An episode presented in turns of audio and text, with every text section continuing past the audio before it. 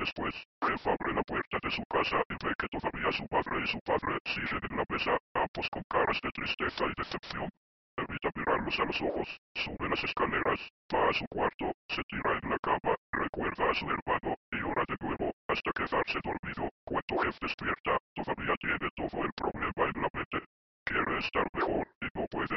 Hay una sensación espantosa en su corazón, es como si lo estuvieran comprimiendo y como si tuviera veneno de una estaca clavada. Así, la semana pasa sin que Jeff sepa nada de Liu y sin que encuentre más compañía que el remordimiento, la amargura y la tristeza. Dejado el sábado, Jeff despertó con unos toques en el hombro. Era su madre, que sonreía como si Cristo hubiera regresado al mundo. Jeff, anímate, hoy es el día. Jeff no pudo evitar una leve sonrisa al ver el entusiasmo de su madre, después recobró su desánimo. El día, ¿qué día? El cumpleaños de Piggy, ¿acaso lo olvidaste?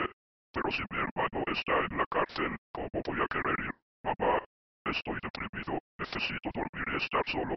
Te entiendo, pero si te quedas, solo lograrás ponerte peor. Necesitas despejarte un poco. Allí van a haber niños felices, dulces, emparedados de atún, torta. Anda, ve y vístete. Jeff se levanta, camina como un zombie hacia el armario, elige algo sin pensarlo baja al baño para vestirse y arreglarse.